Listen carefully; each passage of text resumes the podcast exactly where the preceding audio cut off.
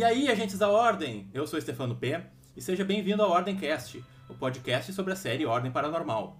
O nosso assunto de hoje será Orfanato, o quarto episódio de Ordem Paranormal Desconjuração.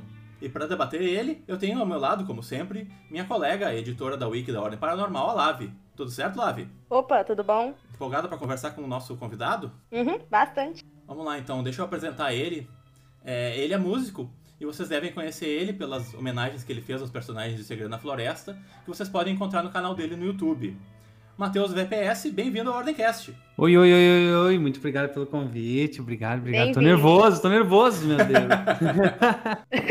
Relaxa, aqui é só um bate-papo, a gente é amigo. É, a gente não vai fazer nenhum ritual paranormal em ti. Ah, eu já tava preparado, já queria transcender, pô. Infelizmente não vamos transcender hoje. Mas, cara, deixa eu abrir te perguntando o seguinte. É, tem como tu contar pra, pra galera que tá ouvindo um pouco sobre ti, assim, sobre como, né, a tua carreira de músico, como é que tu chegou nesse, nesse ambiente de ordem paranormal e tal. Então é pra fazer a, a versão curta ou a versão longa? a versão que você quiser. Tô, eu, tô, eu tô, meio velho já, eu acho que vou ocupar o podcast inteiro se for contar a minha história. Não, o que você achar confortável. Beleza, eu vou falar mais ou menos o que eu falo quando o pessoal vai chegando na live. Então, uhum. Eu sou músico desde os 9 anos, né? Comecei com bem é, cedo a tocar violão e sempre fui apaixonado por música. Em deixa eu ver quando foi, acho que com 17 anos eu uh, entrei para a faculdade de arquitetura, daí eu resolvi largar a arquitetura, percebi que não era para mim e fui para música, né? Aí eu trabalhei, paguei minha faculdade e tal, estudei música. Hoje sou formado em música com diploma, né? Oh. É. Olha! licenciado em música e fui professor por 10 anos. E aí nesse ano aqui, de 2020, Veja que escolha sábia eu fiz. Eu me mudei, né? Eu morava no interior do Rio Grande do Sul, uhum. lá em Carpazinha, não, em Guaporé. Né? e é pertinho lá de Carazinho, inclusive, né? Onde o Selbit morava. E eu me mudei de lá para Florianópolis é, porque eu pretendia investir mais na minha carreira como músico, como artista mesmo, né? Legal. E infelizmente não sabia que o, a nossa pandemia também estava pretendendo chegar esse ano aí, né? E aí isso meio que barrou esses meus planos por um tempo. E aí, nesse ano também, né? Eu, como eu tava um tempinho mais em casa, aí surgiu o RPG, eu comecei a gostar muito da RPG, eu tava com um tempinho extra. Uhum. Aí resolvi, quando aconteceu o desastre do, do Chris, né? Do Chris Cohen. Sim. Aí, como me, eu sempre me identifiquei muito com o personagem do Arthur, né? Aí eu pensei, pô, vou fazer uma música como se fosse o Arthur tocando em homenagem ao Chris, né? Uhum. O Arthur tocando uma música em homenagem ao, ao Chris no bar, assim e tal. Então a música Mr. Chris era para ser meio que um roleplay dessa. em homenagem ao Chris. E aí foi surgindo, cara, e, eu, e, o pessoal curtiu muito, e aí me estimulou muito a continuar, sabe? Eu me animei, porque veio isso na hora certa, porque todo músico esse ano pirou, cara. Pirou muito, pirou muito, porque parou tudo, né, cara? É. Cortou o nosso trampo 100%. Aí o RPG veio para me salvar, velho. Foi assim, uma coisa que eu me apeguei muito, porque e a comunidade também, né, me abraçou muito, então só tenho a agradecer, né? E aí foi fui fazendo outras músicas, o pessoal foi curtindo. E aí também veio o incentivo do, da própria comunidade a começar a streamar e aí hoje estamos aí top 100 melhores músicos da Twitch, né? Sei lá, não sei quantos tem no Brasil, né? Mas nós estamos entre os melhores. Tem 90, parece. É. é teve algum algum músico ou alguém assim da carreira da música que te inspirou a você continuar a realmente mexer com esse negócio de música? Olha, te, teve pessoas que me eh, influenciaram diretamente assim, no início, né? Uh, pessoas lá da minha cidade mesmo. Inclusive um músico que se chamava Rosalino, né? Que foi um amigo do meu pai, ele que afinava o violão e cantava para mim e tal. Então ele foi uma das minhas maiores influências. Depois um músico da minha cidade, é, que eu me mudei um pouquinho tempo depois, que era Guaporé, né? Uhum. Ele me influenciou muito. E quando músicos maiores, assim, cara, eu tenho muita influência de Red Hot Chili Peppers, muita influência de Ed Sheeran, Ed Mota. Ah, e tem muita coisa aí. Queen, cara, eu amo Queen. Nossa, maravilhoso. É, conta pra gente um pouco então sobre, tu falou como tu conheceu é, a série, né? Uh, e a tua ideia de fazer essa música pro, pro do, do, Arthur pro Chris, assim. Uh, conta pra gente como é que é o teu processo de composição, assim, como é que foi eh, criar essas primeiras músicas, das, como é que veio a ideia, e, enfim, essa parte mais técnica que a gente não entende muito. Cara, é uma bagunça. Eu, cada música é uma bagunça diferente, assim, mas é. eu, eu gosto de compor, assim, é, até com o pessoal da, da stream, né? A gente combinou de fazer toda quinta-feira, a gente faz a nossa. Que todo dia lá é sexta, né? Então a gente faz a sexta da composição toda quinta. Então, mas tem vezes que não sai nada, cara, porque eu dependo muito de inspiração, sabe? Eu sou. Entendi. Sempre acreditei muito em ser um músico, tipo, de botar para fora a verdade, assim. Então, é uma, uhum. às vezes é uma música que vem do nada, assim, e bum, ela sai inteira, assim, do nada. Tipo, Mr. Chris saiu, cara, acho que em 15 minutos a música estava pronta. Nossa. Aí, claro que eu só fiz o arranjo todo, mas a música, a letra ali foi 15 minutinhos, porque eu tava muito inspirado, sabe? Ah, daí vai sair, sair o refrão. Normalmente eu faço, tipo eu penso numa coisa marcante, assim, que vai, vai marcar bem a música, que nesse caso foi o refrão, né? Sim. Cara, ela vai surgindo meio que parece um negócio meio mágico, assim, porque eu pensei, cara, eu vou, vou botar uns, uns elementos, assim, de música de música gaúcha, né? Que na, na música do Mr. Chris, aquele. Deixa eu ver se tá funcionando, que é aquele comecinho.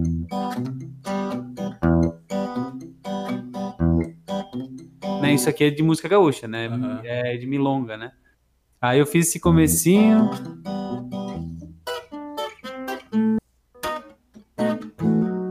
Aí a música foi rolando, cara. Aí eu comecei a fazer, foi uma frase, outra frase, outra frase, outra frase, quando eu vi a música estava pronta. Mas eu é, meio, eu procuro sair assim da ideia principal e aí eu Cara, é tipo um desenho, sabe? Não sei, tem gente que gosta de começar sempre pela cabeça, outros começam pelo pé. Eu não sei. Eu, eu faço um risco e vou vendo para onde vai. Entendi. Bom, agora que tu nos deu uma palhinha, pode tocar ela pra gente então, pra galera que tá ouvindo o podcast? Tá, pode ser então, bora.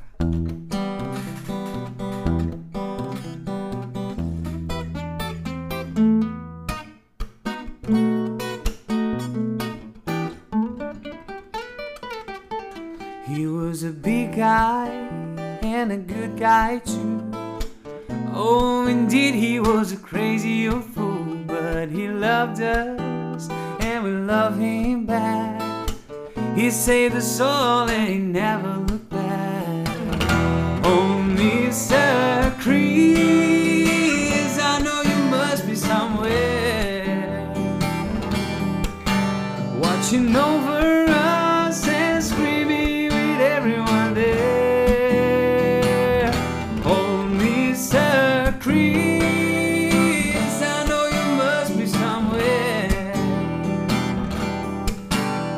watching over us and screaming with everyone there.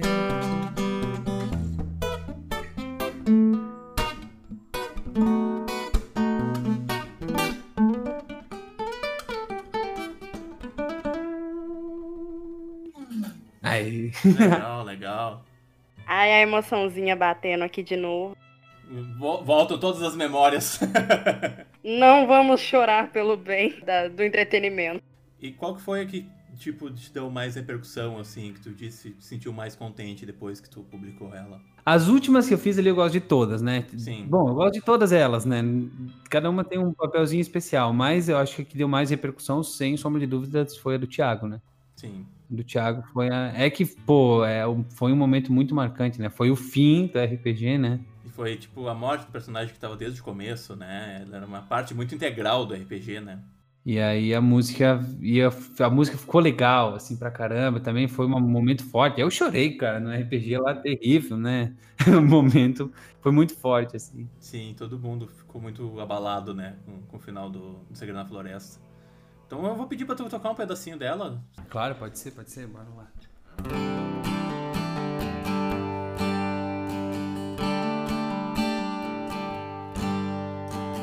Eu sei que eu nunca fui o cara mais esperto, mas sempre tentei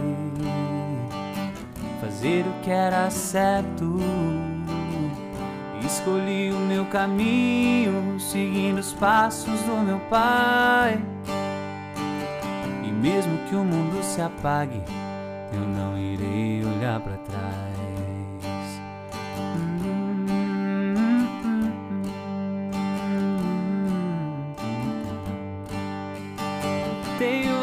Minhas cicatrizes e portas que eu não pude abrir.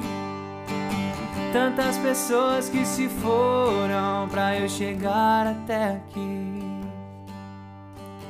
Podem levar minha sanidade, roubar meu ar, minha audição. Mas minha família de verdade nunca abandonará minha visão. A hora um dia vai chegar, esperarei o tempo que for. Ao menos ainda posso ver minha família, mesmo estando nesse mundo sem cor. E com os meus cabelos já grisalhos, vou sorrir por uma última vez. Com a certeza de que valeu a pena cada segundo ao lado de você. Muito bom. Olha o gatilho. Muita tristeza. Mas é uma música bonita, eu gosto muito dela. É a música linda. É, eu de tantas vezes que toquei já até superei um pouco nela.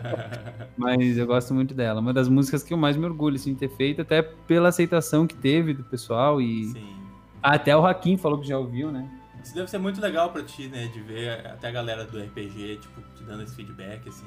Nossa, é muito da hora, cara. É, é, eu mandava no, as primeiras músicas, né? Bom, mandei todas no subreddit do Selbit e ficava, nossa, vamos ver se o Selbit vai olhar. E ele.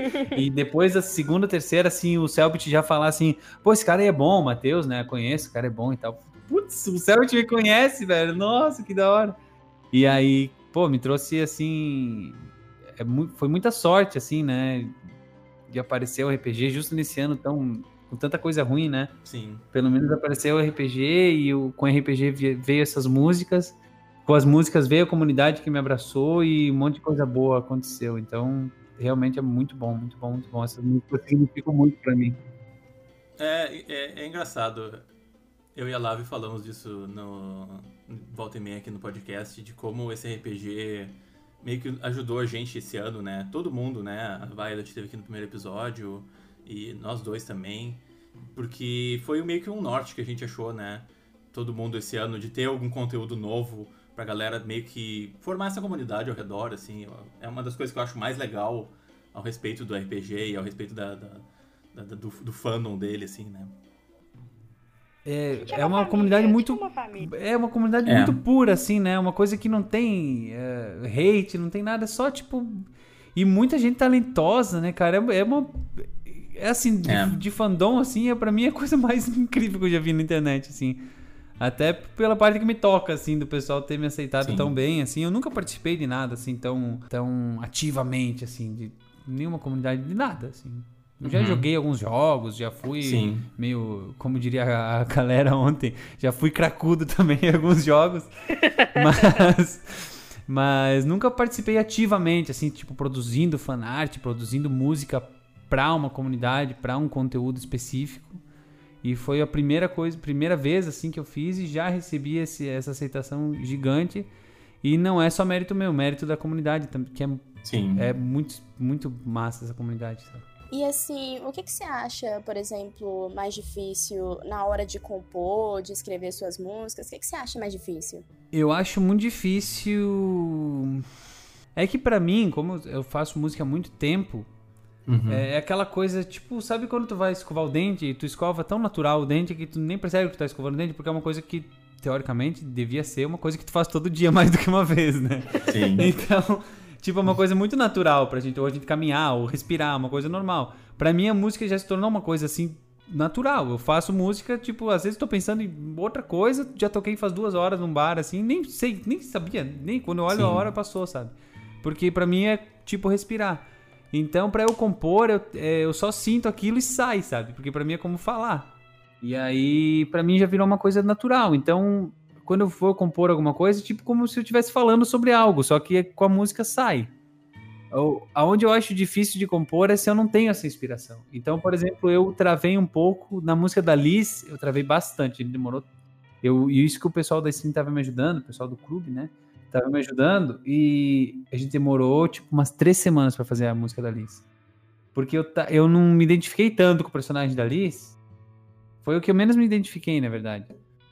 Então, não que eu não goste, mas realmente, tipo, eu me identifiquei mais com o Arthur, depois com, com o Joey, porque eu já conhecia o Luba há muito tempo, então o Joey, tipo, eu já curti mais o personagem por ser o Luba que tava interpretando, e a Gabi eu não conhecia ela, então eu fui, tipo, acabei focando minha atenção nos outros, e aí quando eu falei, tá, agora vamos fazer a música da Liz? Vamos. Aí eu pensei, aí eu travei, porque eu não, daí não saiu tão natural, entendeu? Porque eu não tinha muito o que falar sobre a Liz. E aí eu não tinha muito o que fazer música. E aí o pessoal foi me ajudando com informações e tal. Aí eu fui pensando, não. Então, como ela é meio boêmia, assim, meio eh, melancólica, vamos fazer um blues, né? E aí fechou, foi uma loucura, porque quando as coisas é- são pra ser, são pra ser. porque o nome da mãe do, da Liz é Lucille, né? Isso. E Lucille é o nome da guitarra do B.B. King, que é o rei do blues, né? E a música da, da Liz é um blues. Aí daí eu falei, nossa, é o destino, não é? É, não é alguma possível. coisa. Nossa. Mas é o, o difícil, assim, quando eu não tô sentindo o negócio, assim, se eu tento forçar pra compor, não, não rola. Não adianta. É melhor eu parar, porque não, vai ficar legal a música. E a gente pode esperar alguma música pros novos personagens, pra Beatriz, pra Eren. Ah, com certeza. A próxima que vai sair é da Eren. Já tô já Hum. bolando ela. Inclusive a galera falou que quer. Ela apareceu ontem no chat aqui, mano. Quase morri, né? Mas aí ela quero, quero a música da Eren, hein? Vai rolar. E talvez tenha até parceria com ela cantando, não sei. Legal, olha. Explosões no final da música. É, vai ter muita, muita explosão, Bum. cabum, granada. Então tá, gente, vamos então passar pro, pro grosso. Bora lá. Vamos falar um pouco sobre o episódio desse sábado, o Orfanato. Hoje, que é o dia que esse podcast está sendo publicado, o episódio deve estar entrando no, no Lives do Selbit, né, no YouTube. É, primeiro, eu vou perguntar para vocês dois qual foi a impressão geral que vocês tiveram do episódio, o que, que vocês acharam, do rumo que a temporada está tomando. Eu fui dormir chorando. Por quê? A gente ainda vai chegar lá. Ah, os homens sem boca, nossa, quero muito falar sobre isso. Aham, sim, pelo amor de Deus. Eu fui dormir triste, eu, eu surtei, eu, eu fiquei mal. Eu- Isso é uma coisa que eu tô gostando e eu quero ouvir a opinião de vocês sobre também. É, no começo da temporada, o Selbit falou que essa temporada vai ser mais terror do que as outras. E eu tô começando a sentir um gosto do que, do que ele prometeu. Porque essa trama do. Primeiro, do olho que tá sempre vigiando eles, com essa lágrima, essa toda essa história de eles estarem vendo coisas entre, né, no escuro, nas sombras, assim. Isso é super assustador, assim. Ele tá conseguindo colocar um, um clima. Não é tenso porque a gente tá com medo que os personagens vão morrer. É tenso porque a gente não sabe o que tá acontecendo. É tipo, é um novo, uma nova camada no RPG que eu não tava esperando, assim. É um, meio que um terror psicológico, assim, É, ele faz é. sentir essa agonia, tipo, meu Deus, o que que é isso? O que que tá acontecendo? O que que vai acontecer? O que que... É aquela coisa que tu sabe que tem alguma coisa errada, mas tu não sabe o que que é, aí tu fica com aquela agonia de querer descobrir, e acabou o episódio. Desgraçado! Nossa, e só na outra semana. Eu gosto muito de terror psicológico e tô animada e eu tô com medo. É, é, eu, eu acho que uma coisa que tem de diferente do RPG para outras obras de entretenimento, assim, como séries e filmes, etc., de terror, é que no RPG tu te coloca muito mais na pele dos personagens, porque tu tá vendo os atores meio que reagindo aos eventos da trama, assim, né? Então, ontem a gente viu o, o, o Arthur e o, e o- o Kaiser, ah, né, sentindo esse medo, né, esse, esse terror existencial que eles sobre algo que é completamente inexplicável pra eles. Eu acho que esse é um dos grandes apelos do RPG e e- esse elemento de terror ele tá funcionando muito bem por causa disso, porque a gente pega esses personagens, a gente se identifica com eles e a gente entende pelo que eles estão passando. Não é como tu assiste um filme de terror aleatório em que o Jason sai matando as pessoas e tu meio que dá risada, assim. Tipo, nesse, nessa série tu tá meio que do outro lado. Tu tá muito do lado dos personagens, tu quer muito que eles sobrevivam e, e tu quer muito entender junto com eles o que tá acontecendo. O lance do, de, uma, de um filme, assim, como por exemplo o Jason, e que eu vejo uma, dire- uma diferença muito grande é que assim, o Jason não tira um no dado, entendeu? Exato. Então o RPG tem esse lance, tipo, por mais que o mestre escreveu a história, por mais que, tipo, tá, essa batalha vai acontecer aqui, eles, eu vou de algum jeito direcionar eles pra cá. Só que tu não sabe o que os dados vão fazer.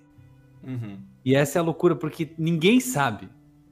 E aí tá todo mundo assistindo naquela expectativa. Putz, será que ele vai conseguir? Será que não vai? E, inclusive, quem tá rodando o dado tá naquela expectativa, o mestre tá na expectativa, então fica, dá aquela atenção e dá, fica muito mais legal de assistir também pelo fato da sorte, porque mesmo num filme, né, os atores, por melhores que sejam, eles já estão fazendo uma reação que tá ensaiada ali, né? Eles não. Exato. E alguém já sabia que aquilo tudo ia acontecer. E o, o RPG tem essa magia que é a surpresa, né? Que qualquer coisa pode acontecer, quem dita a sorte é os dados, né? Isso é muito da hora.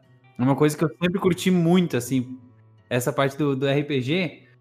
Uh, inclusive eu joguei RPG antes, né? Do, Hum. antes, eu jogava D&D, né? Uhum.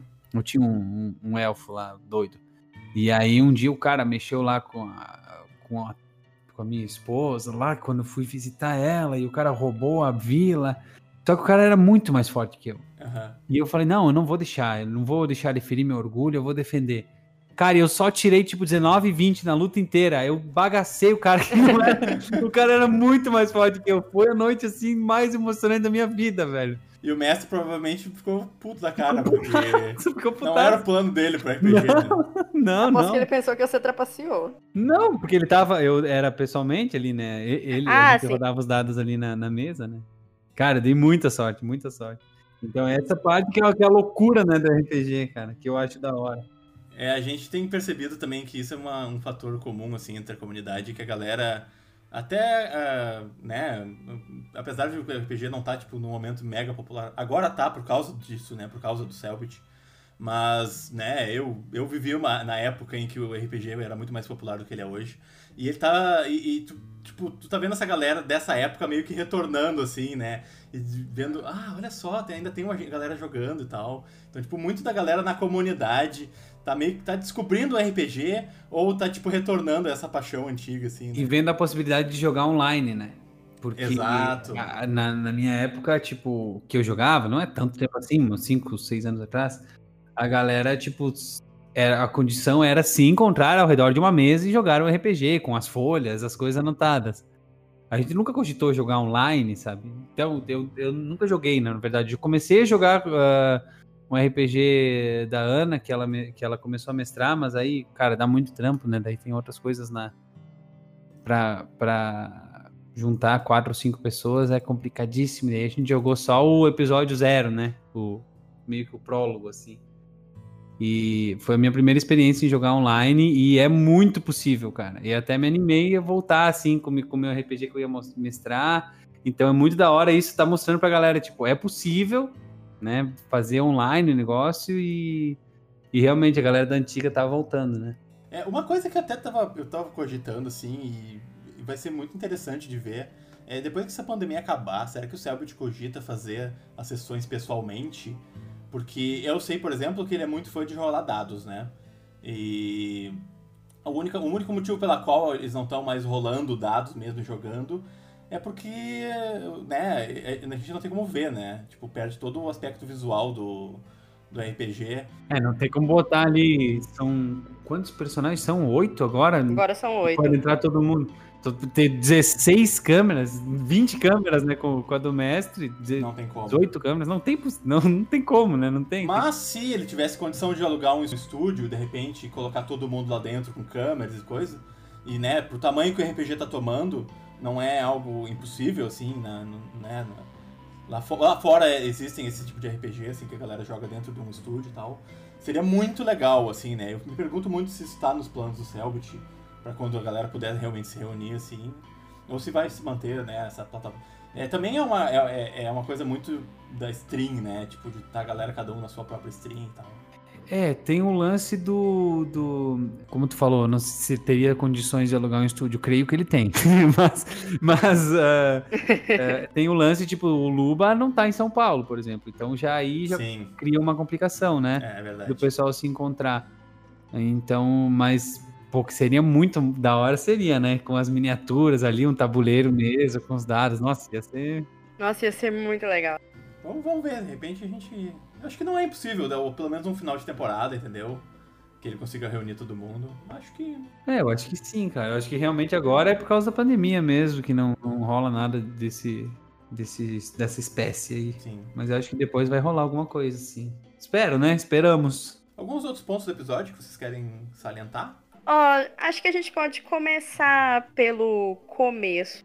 E falar, por exemplo, do nosso deus Haki, seu belo personagem. O padre, que não é padre. Mas Deus abençoou. Meu Deus, que homem bonito. É, então, o que, que vocês estão achando do Dante como personagem? A gente, né, não conseguiu ver nada dele semana passada. E hoje foi. É, hoje, né, no episódio que, que foi ao ar essa semana, que a gente teve algum vislumbre da personalidade dele. O que, que vocês estão achando? Olha, ele quebrou um bocado a minha expectativa, eu tenho que admitir. Que, sei lá, eu pensei no começo que talvez ele possa ser, ele pudesse ser tipo aqueles personagens meio manipulador que só finge de sonso, mas na verdade é, é mal, sei lá. Pode ser que ele ainda seja assim, mas pelo menos agora eu ele me deu uma vibe assim mais bem mais amorzinho, sabe? Bem mais doce. Tipo, pelo que o pessoal falou, né, das coisas que ele fez, né, o ritual lá do Fernando Luciano e tal, eu não acho que ele seja inocente 100%, mas eu também não acho que ele seja 100% culpado, sabe? É, essa foi mais ou menos a vibe que eu tomei também. O que, que tu achou, Matheus? Cara, eu. Eu. Pra ser sincero, o, o Hakim é meio. Ele é.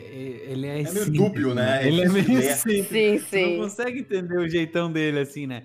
Que não, eu lembro na, na Ordem Paranormal, acho que era o Alex, que tinha uma noia que o Thiago era o lobo, que tava tentando ludibriar todo mundo ali, né? Era o Alex, era o Alex. É, o Alex tinha essa noia com o Thiago. E eu pensei, cara, vai dar um plot twist, o Thiago vai ser o capeta e não sei o quê. Eu pensei que.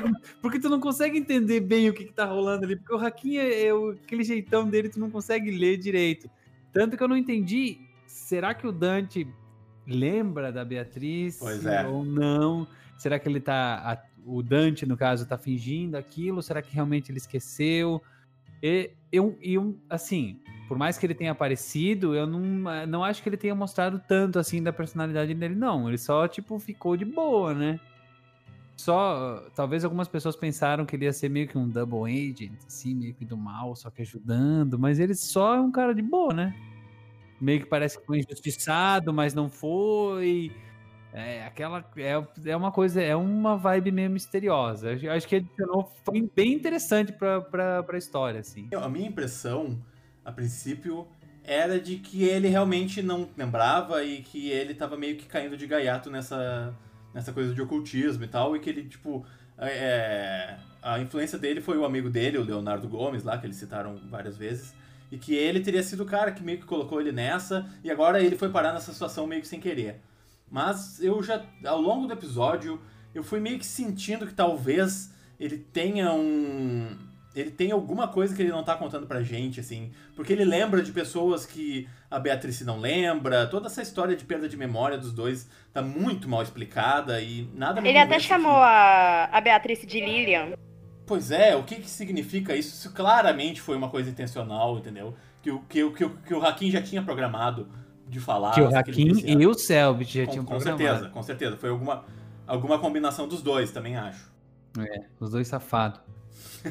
mas eu acho que assim, tá, o Leonardo colocou ele nesse mundo e tal, mas o Leonardo não fez 65 tatuagens nele que faz ele Pois fazer é. um monte de... Aí também não, né? Aí eu, eu acho que ele é sem vergonha sim, só que não tenho certeza que ele é ruim necessariamente, né? Sim. Não, é que pro, pro lado dos ocultistas, quem é ruim é a ordem, né? É, Né? Então eles acham que eles estão. eles, os ocultistas estão certos, no ponto de vista deles, eles estão certos e tá tudo certo ali. Sim. A ordem que tá enchendo o saco. sim. Mas é muito interessante, cara. É muito interessante o universo que eles criaram ali.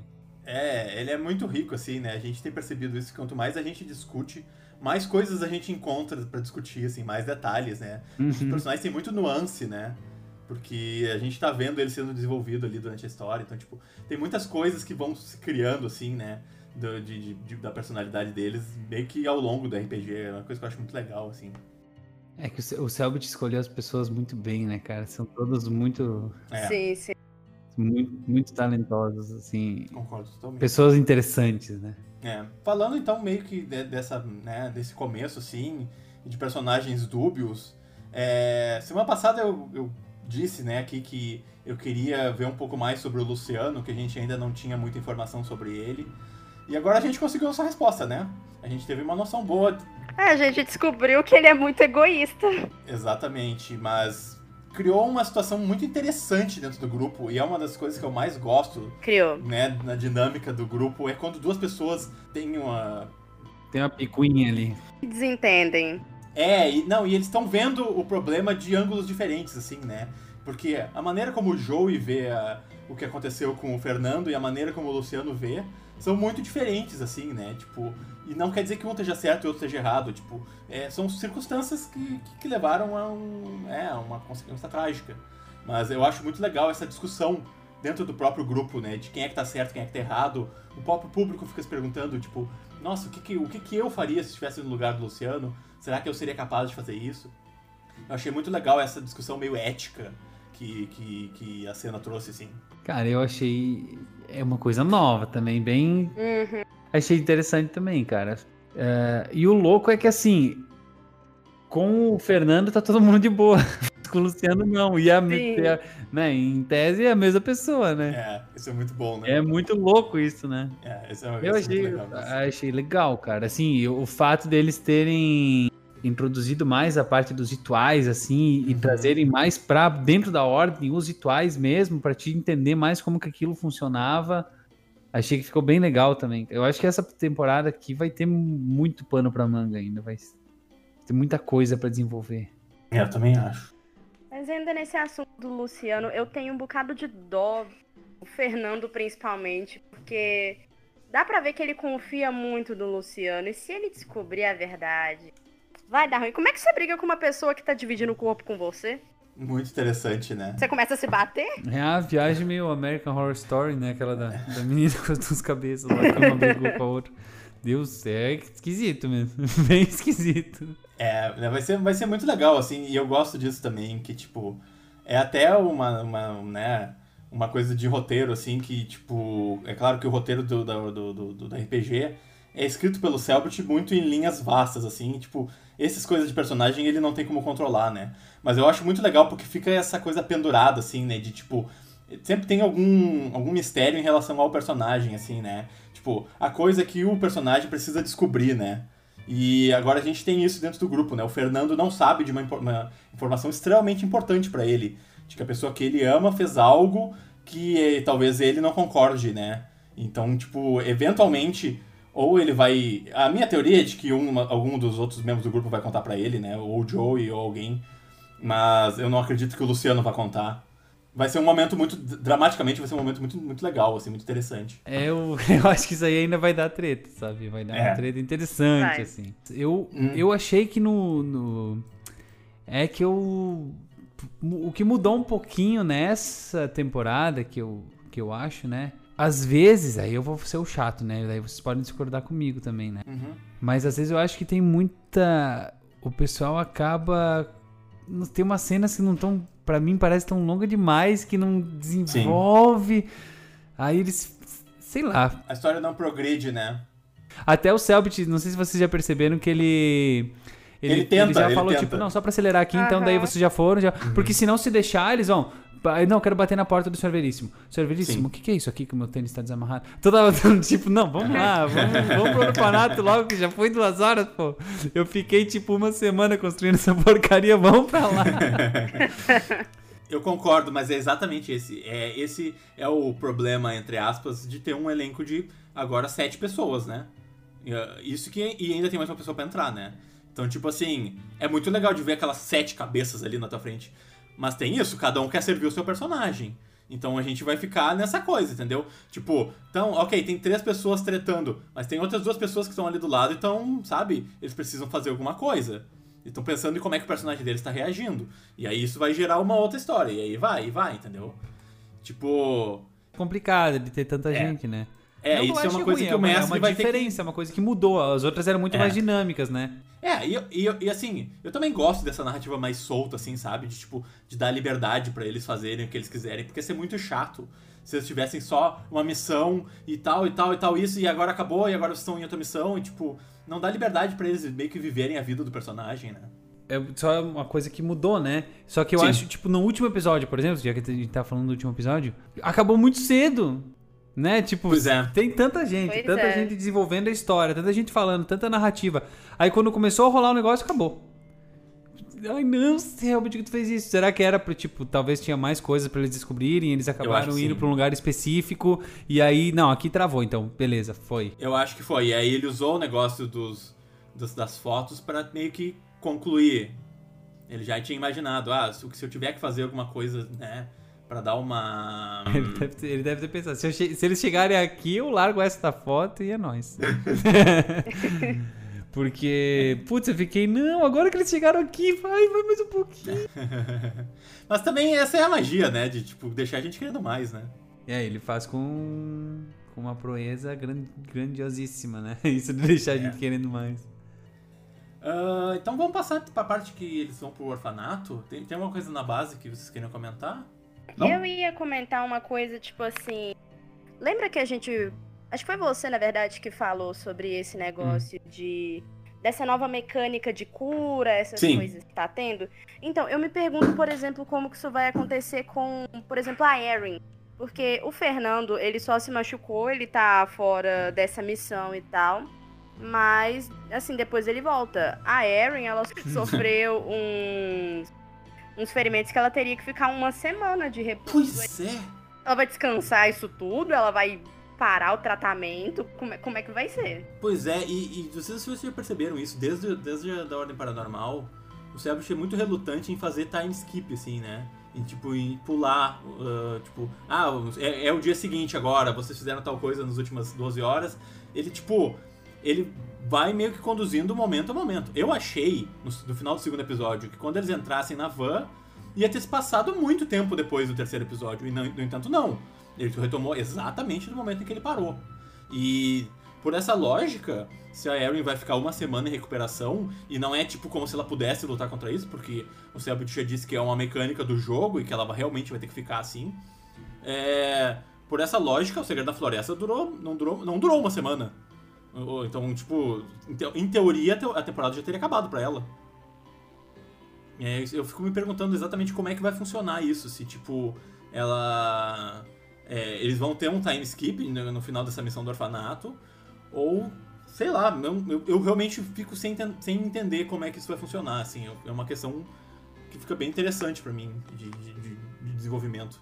Porque, querendo ou não, eles estão procurando uma pessoa desaparecida. Tem um tanto de ocultistas subindo pra lá e pra cá levando encomenda. Eles não têm tempo a perder. Eu concordo. Então, eu acho que no começo já o, o, o Selbit falou, né? Não, isso aqui vai ser.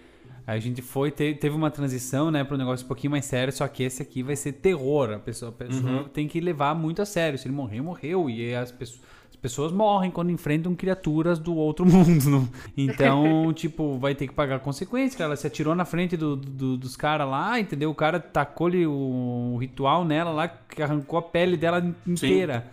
Né? Tipo, vai estragar a vibe do negócio se ela voltar no outro dia lá e tá tudo certo. Pois é, mas aí é muito estranho, né? Tipo, ah, quer dizer que a, a personagem meio que acabou, né?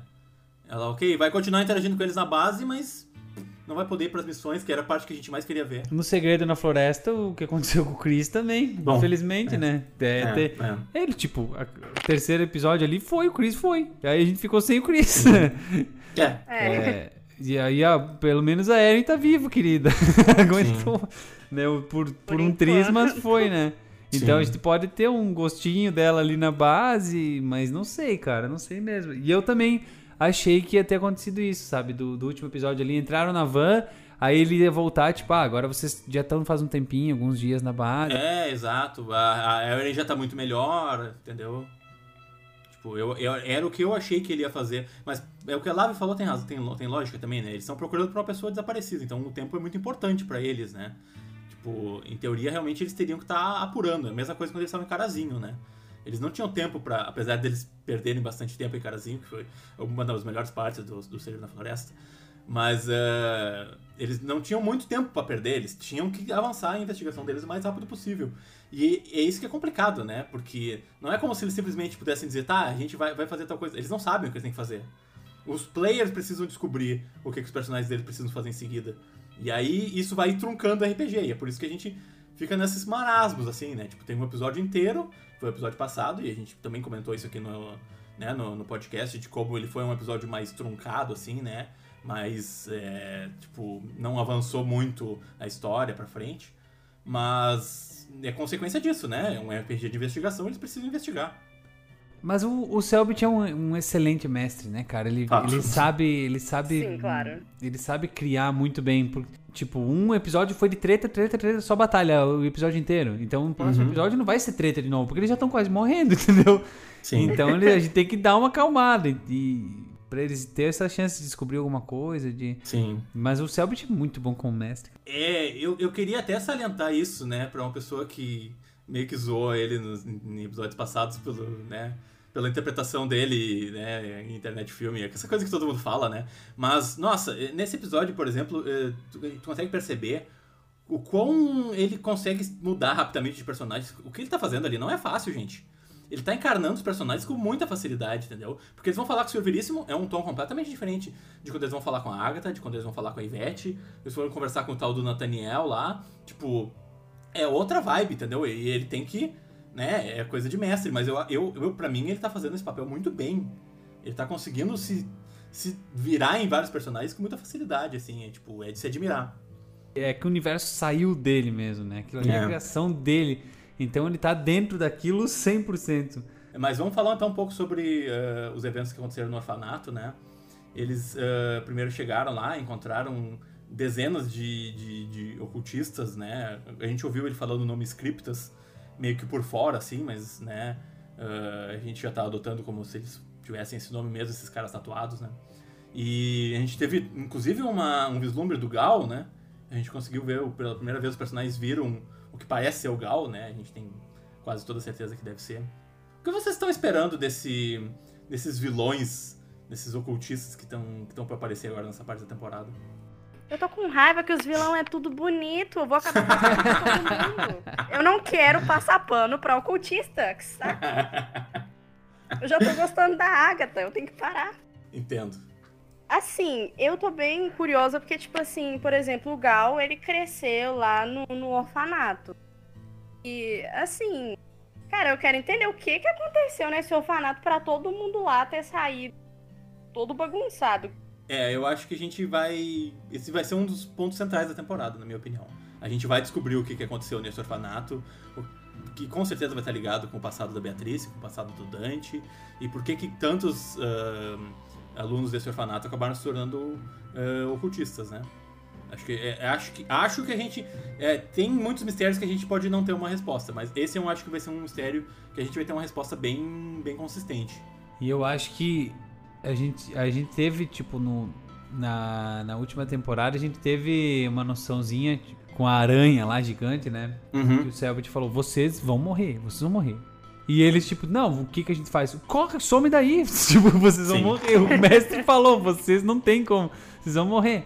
Aí é, vai rolar muito isso, tipo, ou vocês pensam numa estratégia sensata, ou vai Sim. todo mundo morrer, enfim. Porque o negócio tá muito tenso, sabe? Tem muita galera, tem os vilões tão interessantes aí, né? Uhum. Então eu acho que vai ter essa parte, tipo, ali quando eles chegaram no orfanato. Aí o, o- aí o Selbit deu, um, deu um, uma... Pegou leve com eles, que ele deu aquele caminhozinho ali, ele meio que Aham. direcionou ali, né? Pra aquele caminho onde eles conseguiam observar. E... Ali, se eles tivessem chegado ali com aquele caminhão cheio lá, chegasse lá Sim. no orfanato, pô, Porra. aí não tinha muito o que fazer, meu amigo. Né? O pessoal ia... Morrer. É. Então vai ter outros momentos como esse. Eu acho que vai ter monstros aí que vão ser difíceis de enfrentar e eles vão ter que vir com uma, entra- com uma estratégia inteligente. Que, por exemplo, É. na, na segunda temporada o Selbit até falou: olha, o que eu tinha pensado, uma das opções era vocês entrarem no bar, né, onde a aranha não conseguisse passar, e vocês iam matando a aranha uma por uma, as pequenas, até que sobrasse só a maior, que ela não ia conseguir entrar, e aí vocês iam criar uma forma de vencer só ela. Ah, mas aí a gente ia ter que contar pra todo mundo que existia o paranormal. Pois é, daí esse era o dilema que eu tinha criado pra vocês terem que Sim. resolver. E ao invés disso, não, o Chris tirou o tiro. Essa é a loucura do RPG, né? O que É. o mestre imaginou virou outra doideira. E, essa, e essa, vai, vão ter várias doideiras dessas nessa, nessa temporada, eu imagino, assim. Pois é, isso é uma coisa que eu sinto nessa, nessa equipe em todas até agora. Eles não têm essa organização de estratégia, assim, né? de pensar, olha, tu faz isso, tu vai por ali, tu faz isso, tu faz aquilo. Tipo, eles até às vezes conversam no meio da batalha, mas eles não têm uma estratégia definida de batalha. Eu, eu atribuo muito isso ao fato de que eles não têm, uma, eles não têm um líder muito claro, entendeu? Se eles tivessem um líder que tivesse dizendo para eles, faz isso, faz aquilo, né? No primeiro, no primeiro episódio eu meio que senti que o Tristan, como ele é um personagem do mestre, ele tinha meio que essa autoridade de comandar a batalha, assim, sabe? De dizer, faz meio que assim. Tipo, agora eles não têm mais isso, entendeu? E se nenhum desses personagens tomar a fronte e se tornar o líder do grupo e começar a meio que mandar nos outros e pensar antes de agir, é, esse grupo vai ser complicado daqui pra frente. É, eu, eu concordo. Não, não tinha pensado por esse ponto de vista aí, mas eu, eu concordo contigo. Acho que eles vão ter que... É que... Nas antigas temporadas, quem era o líder era a véia. E agora? Sim. Tem véia fazemos sem a véia? A gente tá justamente procurando a véia. é, eu, eu, eu, eu tô aguardando muito esse momento em que eles vão encontrar a Liz e ela vai, tipo, tomar essa liderança do grupo para ela, assim, e dizer, ah, começar a meio que mandar neles, assim, indiscriminadamente. Eu acho que vai ser um momento muito legal, assim. Um momento de, de, de, de planejamento, assim, na hora da uhum. batalha porque tá tudo muito os trapalhões, assim, né? Tipo, a última Exato. ali com o Joey. Ah, eu vou tentar entrar aqui, daí, pô, daí dá um. Que eles não. Parece que eles não cogitam que pode dar um no dado, pô. Pois daí é. tu vai acordar todo mundo, vai virar um terror. Calma, tipo, conversa antes, o que, que a gente faz? Não, vamos tentar fazer assim. Sim. Não, não, e, tipo, um deles decide, realmente, tem razão. Não acho que ter, deveria ter necessariamente o, o Power Ranger vermelho, né? Mas, mas de repente eles planejarem melhor é. a estratégia da batalha, acho que seria interessante mesmo. É, eu, eu, na verdade, vejo no grupo atual que a pessoa que teria a condição de fazer isso é o Kaiser, né? Pra mim, tanto o player, né, tanto o calango quanto o personagem, que faz mais sentido de pensar estrategicamente na batalha é ele. É, eu, eu, eu também acho. Talvez é. o Dante, né? Mas aí o Dante eles não podem. É que o Dante tá chegando agora, eu também eu concordo. Mas ele tá chegando agora. Porque o Dante parece ser um cara super inteligente, assim, calmo, Sim. sensato, né? Centrado. Só que uhum. aí ninguém sabe se pode confiar ou não nele, então não seria bom é. ouvir as causas dele.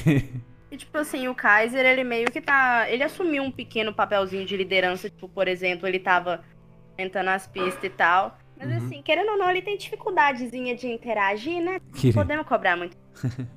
e falando em dificuldades do Kaiser, vamos falar sobre as fotos qual foi a reação de vocês quando ele tirou aquelas fotos? E primeiro acho que é legal a gente comentar, né, que o Calango encomendou pros pro Orangiro, né, pro artista que faz as artes da série, aquela foto que é ele com a, com o Chris e com a mãe dele.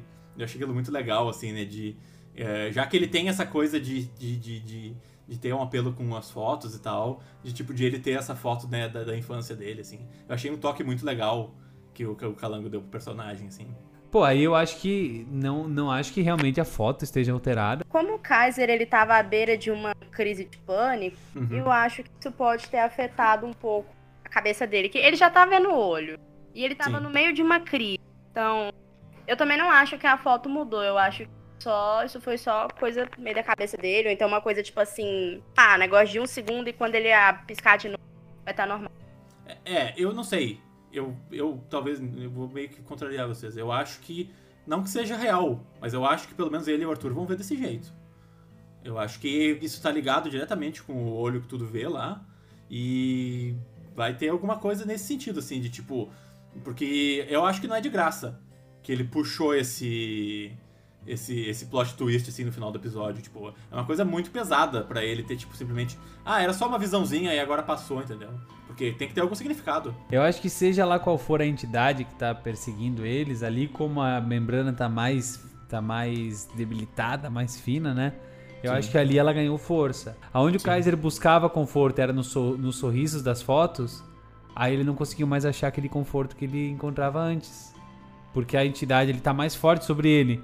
Então aquele conforto sumiu, porque ele não, aí ele não consegue voltar mais, ele continua naquela foi a interpretação que eu dei, assim, de repente uhum. vai ser isso e ali ele não vai conseguir sair daquela crise e aí não sei como eles vão tirar ele daquilo ali, mas acho que depois volta.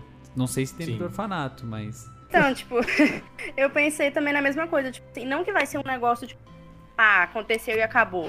Mesmo que seja um negócio breve, querendo ou não, vai ter um impacto no Kaiser, porque era isso que tava é, acalmando ele nos momentos de crise e agora ele vai ficar traumatizado também. querendo ou não, tá tirando um pouquinho do conforto que o coitado tem. O Selbit ficou bravo com ele, que ele não toma dano nunca, agora ele vai... que ele muda o nome das coisas. o Selbit tá se Santa vingando. Mega Freira. Ontem ele chamou o Jeremias de Jerônimo. Achei muito bom. Eu também achei muito bom, por exemplo, no meio da luta, né, contra o- os povinhos lá do capuz, e o Dante não tava fazendo nada, e o Calanguá joga uma hóstia lá. Essas tiradas dele são muito boas, né?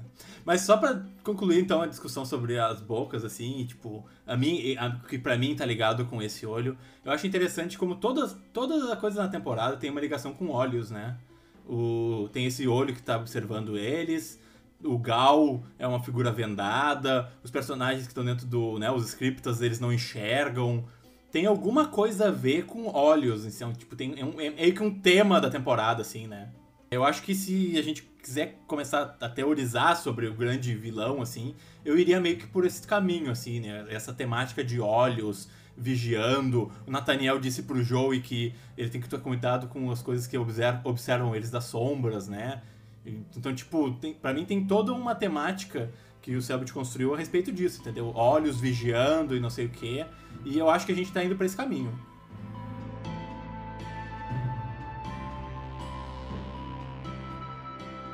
Então a gente vai agradecer a tua presença aqui, Matheus. Obrigado por ter tocado pra gente, por ter conversado com a gente sobre, sobre a série. Uh, quer falar então um pouco sobre as suas redes sociais? É, onde, é que, onde é que a galera pode te encontrar? Pô, eu que agradeço, né? Me senti lisonjeado, né? Tava meio nervoso agora, mas vocês me deixaram à vontade. Obrigado aí pela presença. Muito legal o papo, né? Até dá pra. Cara, é, é tão da hora que tá- daria pra ficar falando por 10 horas. Pois é. né? Vai passando o tempo, tem Todo tanta santo coisa pra dia. comentar. Então, e é isso que deixa a comunidade tão unida, né? Que é tão rico o universo que não acaba o assunto, né? O pessoal vai É falando verdade. e teorizando e criando. Mas enfim, pessoal, quem quiser me, me, me achar aí, né? No Twitter é arroba MasteuvPS. né? No Instagram eu não tô dando muita atenção, né? Não é um intuito ser Instagrammer. Mas é Mateus VPS também.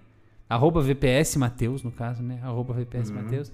Mas a minha rede principal aí, né? Seria a Twitch, que agora eu estou no meu caminho aí pra me tornar o maior streamer de música do, do Brasil, né? Já tô Ó. quase lá, sou um dos maiores, Uau. né? Não tem muitos, mas Não, mas é, a gente tá caprichando lá, nossa comunidade tá bem da hora, né? A gente chama o nosso pessoal lá do clube, né? O clube tá prosperando, a gente vai prosperar igual o, o Santo Berço, né? O santo berço. Então é só lá, é twitch.tv barra chega lá, junte-se a nós, aproveita, tem de tudo lá, música. A gente compôs, inclusive, a música do. A música do Joey, a música da Liz, a música do César, a Sarrada na Floresta, ali, que são as últimas músicas. Foram todas compostas eh, em live ali com o pessoal, né? Foram me ajudando com as letras e tudo mais. Então, além de música, a gente faz muitas coisas, desenha junto, joga junto, ri, assiste coisa, é bem da hora, bem legal. É o que tá me salvando, né? Além do RPG, foi a comunidade que me abraçou e o pessoal que me salvou esse ano aí da, da loucura do, do músico em pandemia. Legal. Isso aí, muito obrigado, gente, de novo pela, pela oportunidade aí, valeu mesmo. Então tá. E obrigado a todo mundo que tá nos ouvindo. Obrigado, Lave, né? Que tá aqui sempre comigo com teorias, né? E, enfim, pânico, o medo dos personagens vão morrer. Ah, então é isso, gente. É, vocês podem seguir o podcast do, do, do Ordencast no Twitter, arroba Ordencast.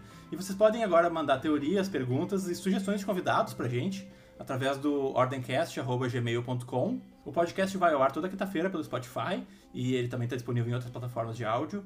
E, ah, em breve a gente vai estar fazendo um canal no YouTube e postando todos os episódios lá também, então fiquem ligados. E essa semana é só. Muito obrigado, nos vemos. Falou! Isso aí, valeu, Falou. tchau!